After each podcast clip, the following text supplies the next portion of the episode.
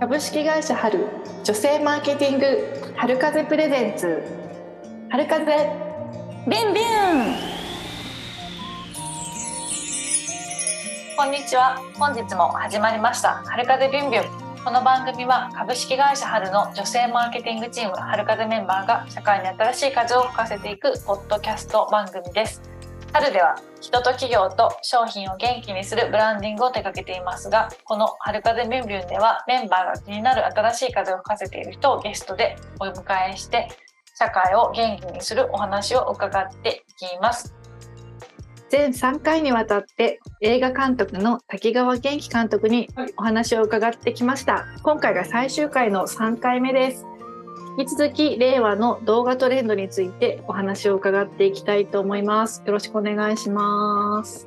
お願いします。トークテーマ挙げられてるのがですね、ショート動画がコンテンツの未来を変えるっていう今テーマを掲げられてるんですけれども、これショート動画でこれからそのどういうふうにあのコンテンツにこう影響を与えていくのかみたいなところってなんかトレンドなりなんなりっていうのはあるんでしょうか？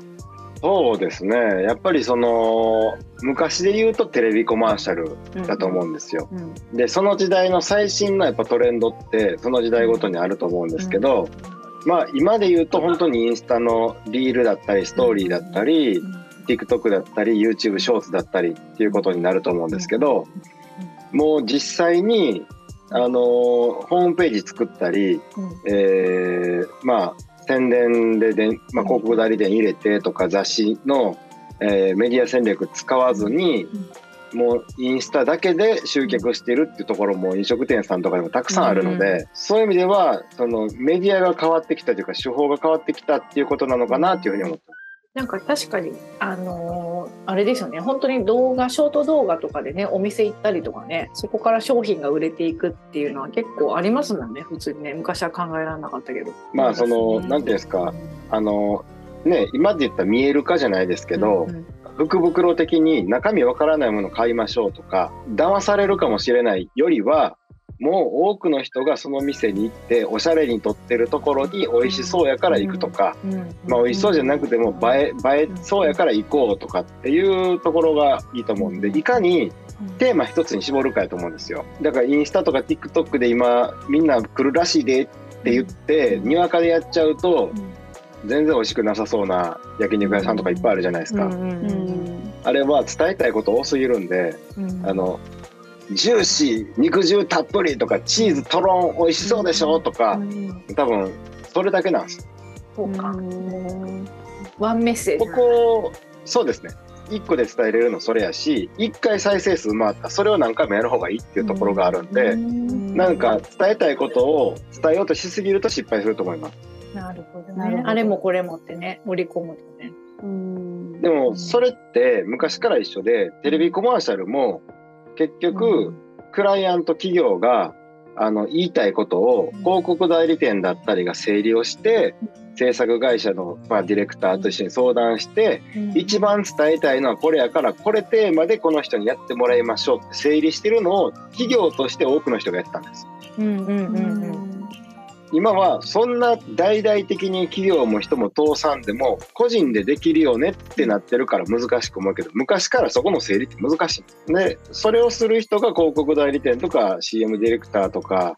から、えー、SNS マーケティングとかコンサルとか監修ができる人に変わってきたっていうことで今までは CM 会社に制作してもらわないと何千万かけてできなかったことが、無料で誰でもできるっていうふうに変わったっていうことやと思うんで、なるほどなんか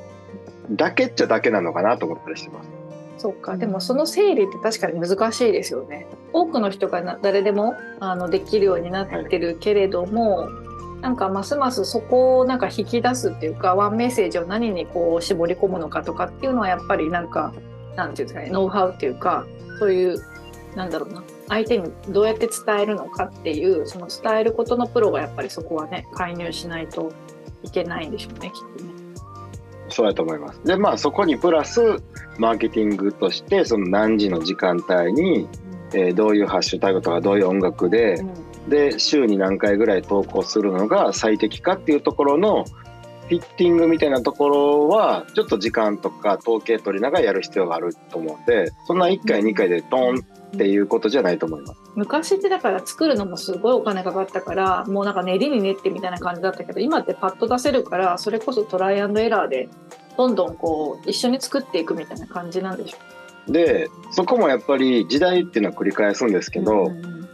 例えば「アリエル」とかって聞き覚えありますよね。はい。でなんでかって言ったら何回も流れてるからですよね。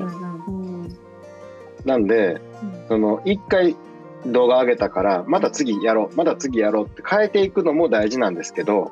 同じことをやり続けるってことも大事やったりするんです。印象付けとして。でそれがハマる場合もあればハマらない場合もあるんで例えばこう肉ジューって焼いて湯気がわーんってなってハンバーグ切ったら肉汁がドローンって出てきてっていうのが再生数回ってこの店の看板やって思ったらそのパターンでいいんですよ。はい。っていうところを勘違いしがちかなと思うんでちょっと昔からの流れをしっかりと見見直していって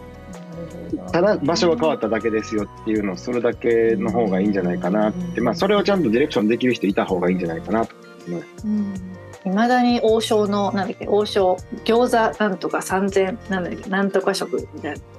CM でねいまだに覚えてますもんね。なんだっけ2万食みたいななんか。はい。私地元が石川県なんですけど石川県に八番ラーメンっていうラーメン屋さんがあるんですよ。で CM は絶対その「なんでやろ8番」っていうので終わるんですけどそれがすごいもうちっちゃい時からずっと流れてるんですけどやっぱそれを覚えてるから実家帰ると食べに行きたくなるんですね。あうん。いいですね。あそうなんです。だからハルさんがもしこれからショート動画力入れようと思うんですよ。って言ったら絶対その20周年でとかあのブランディングでトータルサポートとかで東京と大阪でとかっていっぱい言いたいことできてくると思うんですけどやもうブランディングの春一言でいいんじゃいます？みたいな。春が来たとかね。はい。うん。一言でしょみたいな。それは最初頭3秒持っていった後15秒でしっかりと見せたい部分だけ見せましょうよみたいな。うんうんでそれを何回も何回も同じことでやりましょうとかっていうふうなことを摂取するのが昔も今も結局一緒やけど SNS やから無料やから誰でもできるから工夫したくなっちゃうとか情報がありふれてるから変になんかプロっぽい感じで考えてそれが邪魔してるってことになると思うんでそういうところがすごい大事なのかなと思います。うんなるほど。勉強になりますねはい。ありがとうございます。あのまだ続々とお便りが届いております。ペンネームいたちごっこさんよりご質問いただいています。はい。Z 世代や学生とコミュニケーションを取る中で今動画以外に注目しているもの気になっているものはありますか？というご質問をいただきました。いかがですか？動画以外？動画以外に注目している。Z 世代とか学生とコミュニケーションを取る何があるうん動画以外動画以外まあ僕 Z, Z 世代そのものにやっぱ興味あるんで。ねさっきのあの一番最初話したみたいにちょっとじゃあ映画の見に行くか。え映画ですか？っていうあの反応もそうですし。うんでこの前もあのショート動画活用した SNS 運用の講演会とかさせてもらったりすると、あのやっぱり40代50代の経営者の方からの質問で、今の若い子の方が SNS 慣れてるしうんみんなできるはずやのにうちの会社のアカウントで上げてくれって言った。ら全然上げおらへんねん。なんでですかって言われたんですよ。面白いですね。その問い。それは当たり前やと思います僕言ったんですよ。うんなぜかというとうん僕らと違って今の Z 世代って気づいた時にはもうすでにスマホがあるんですよ。うんうんうん僕らみたいに中高生の時にミクシーやってた世代と違うんですよ。懐かしい。もう SNS があるんですよ。で SNS があるからこそみんなアカウント何個も持ってるしクラスメートたちの中でも晒し合いとか吊るし上げってことがあるんですよ。でさらに一番面白いのは学校に対する考え方がもう僕らと圧倒的に違うんですよ。うんうんうんつまりえーまず学校のクラスメートっていうのは友達じゃないんです。え？学校のクラスメートは友達じゃない？はい、学校のクラスメートっていうのは地域とか偏差値で集められた強制的に集められた集団なんですよ。毎日のように接するからそこで下手したらさらされるし、えー、一人ぼっちにされるし吊るし上げられるしっていう危険をはらんだ強制的な集団なんです。怖いですね。なので本当の友達っていうのは SNS 世代だからこそ趣味とか共通の好きなこと、えー、好きなアイドル好きな地域に、えー、特化したハッシュタグをつけていつも投稿している SNS で出会った、えー、趣味友のことを友達と言います。うんうんなのであこの人学校一緒だけやからっていう扱い。これこれがリア友で SNS で同じ推しのいる友達で10年ぐらい仲良くて一緒にライブ行く時に泊まりあきことかすんねんっていうのがほんまの友達なんです、うんうん、で危なくないんって言うんですけど同じ推しで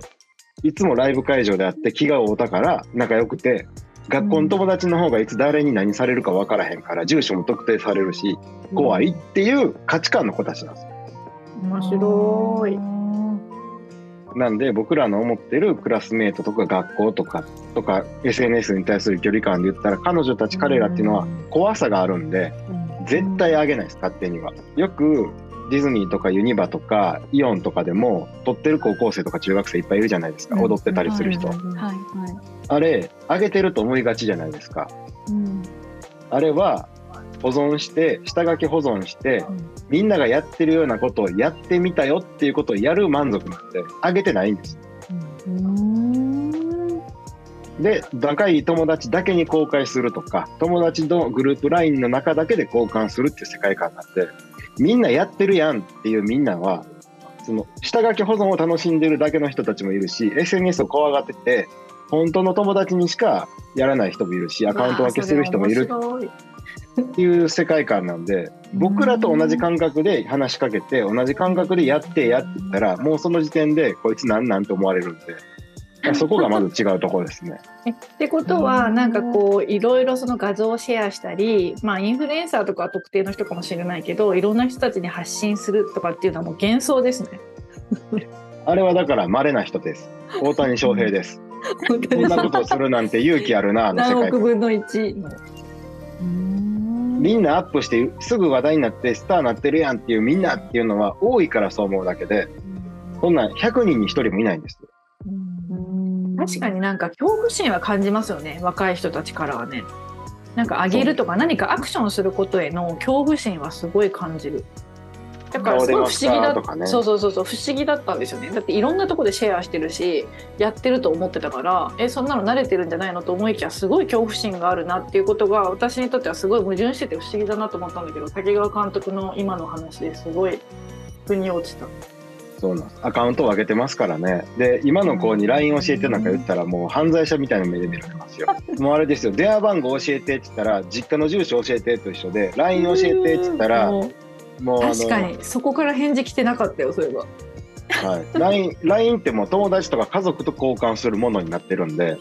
そんな大人とかそんな知らん人が勝手に聞いたらえなんでこの人ってなります。今はもうインスタ教えてですよ。公開してもいいインスタ教えての DM が正解です。DM が正解なんだよ。確かに LINE 教えてってないよね。そういう世代と関わってるってことを理解しないともうなんか昭和のおじさんおばさんになるっていうことですね。平成も危ないですね。危ないですね。平成も危ない私、私も危ないですね。危ないです。でそういうのを大学とかいろんなところで今の若い方々の価値観を聞いたり自分なりに理解するとかっていうのがめっちゃ好きです。なるほど。だからさなんか思ったんだけどそのなんていうのその若い世代に全部合わせなきゃいけないってことないじゃないですか。だって老人もいるし40も50も60も、えー、と10代も20代もいて別にどこかに絶対フォーカスしなきゃいけないって話じゃないじゃないですか。まあまあなんていうのマーケットを動かすね世代っていうのはあるかもしれないけど。だからなんかそういう人もいるしこういう人もいるしああいう人もいるしみたいな。ことがなんかね普通に理解できるようになればなんかいいですよね。生きづらさもなんか薄まるんじゃないかなって今ちょっと話聞いててそうですね。思いました。全うん。全世代に面倒くささありますからね。ありますよね。だから、うん。そうその Z 世代に絶対に合わせなきゃいけないってこともないじゃないですか。昭和は昭和のやり方があって、平成は平成のやり方があって。いうん。やそれを押し付けないみたいな感じなんでしょうね。お互いを理解してまあ逆に言うとその Z 世代は Z 世代でそう上世代の価値観を知らんからちゃんと言わなあかんと思うんで、そうするとそれが逆に新しく響く可能性もあるし、えー、そうなんだはみたいな、え映画行くんですかってことと同じですだからね。そうですそうです。なんであの昔は地図を開いて地図に書いてるのをメモしてそれでナビとかつけずに車乗ってたってどういうことですか？楽しそうみたいな。はい。すげえみたいな。紙もある。マークって何？みたいまあ、そうですよ。あとだから友達に今どこにいてるんって聞いたらもうその時点でこいつ何ってなりますよ。位置情報ってことそう位置情報。前理で GPS で見てるんでああこいつまだ家かっていう感覚でいるから先言っとくねがもう正解なんでえ今どそれさことかじゃない。それ何？えっ、と位置情報を送る？じゃなくてもうそのアプリで共有してるっていうのが普通ってことですか？割とはい。うわーやうわー。でもてか大変ですね今の子たちもねまあでもそれが普通の子たちからしたらなんで聞いてくんねんっていうストレスありますからね。GPS でアプリで共有すればいいじゃん。みたいなはい。なんでやらへんのうんこの人みたいな。今どこって聞く意味がわからへんみたいな。無駄くないその会話みたいな。それこそもなんか極端だよね。極端だよねそれ。それ極端。へあーーおかしい。海外の子たちはどうなってるんですかねそれも同じなのかな？海外のそのなんていうの？10代の子たちとか Z 世代って言われる子たちは同じような感じなのかな？それともやっぱり違うのかな？フランスとか。まあ同じような同じようなことあると思いますよ。あの僕恋の雫っていう日本酒の映画やった時に、日本では日本日本酒離れしてたじゃないですか、うんうんうんまあ今もしてるですけどでもこうおしゃれにねあのワイン飲んだりするのがちょっとおしゃれでカッコつけて飲んだりするみたいなのあるじゃないですか、うんうんフランス行ったらワイン離れで若い人ワイン飲まへんねんって言ってでワイングラスで日本酒飲んで酒とか言ってんすよ。おしゃれな女性方が。なだからどこの国行っても結局一緒なんです。自国のお酒とか自国のおじさんたちおばさんたちが飲んでるものに対して嫌やって思って世界のうん。そうなんかを飲んでることにかっこいいっていうことは世界共通なんかなと思うんですね。面白い。へーそうか。だから逆にね。日本のものが海外での正気があるとかそういうことになる。っていうのとどこの世界もどの世代も上の世代なんてアホやクソくらいや俺らが新しくしてやんねんっていう気持ちがあるってことやと思います。そうですね。うんずっとそれの繰り返しでしたもんね。今までも、はい。なんか動画を動画ののについて滝川監督に聞いてましたけど動画っていうかねやっぱり社会とかねあれですよね本当にあの価値観とかねやっぱそういう話になりますね。はい、そこがありきですからね。ね。はいとね、ありきですね。うん、面白い。ありがとうございます。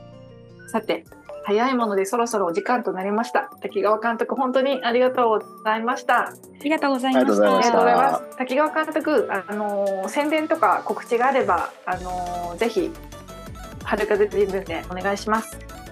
はい、えー今日はありがとうございました。えっ、とですね、今年2023年3月に公開して、えー公開前にその NFT ブロックチェーン技術を使った、えー NFT も映画 NFT も発売したですね、バトルキングという作品が、え9月6日から DVD 発売レンタルスタートしておりますので、まあ、配信もスタートしておりますので、よかったらご覧いただけたらなというふうに思っております。で、えー今はですね、いろんなところで、えーショート動画を活用した SNS 運用のえー講演だったり講座をさせていただいたりしていますので、まあ、もし興味あったら、えーご連絡いただけたら嬉しいなというふうに思っております。今日はありがとうございました。あ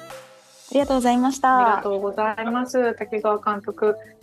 私たちのねお客さんとかあの関わりがある人たちにも本当にこの滝川監督の、あのー映画塾っていうのはぜひ参加していただきたいなっていうふうに思いますね。なんそうかですね。ねちょうどやっぱり企業が今どうやって動画とか SNS と関わっていいのかっていうのが過渡期だと思うのでなんかやっぱり滝川監督の知見ってすごく必要だと思うのでぜひちょっとご相談させていただければと思います。ありがとうござはいいました。よろしくお願いいたします。ありがとうございました。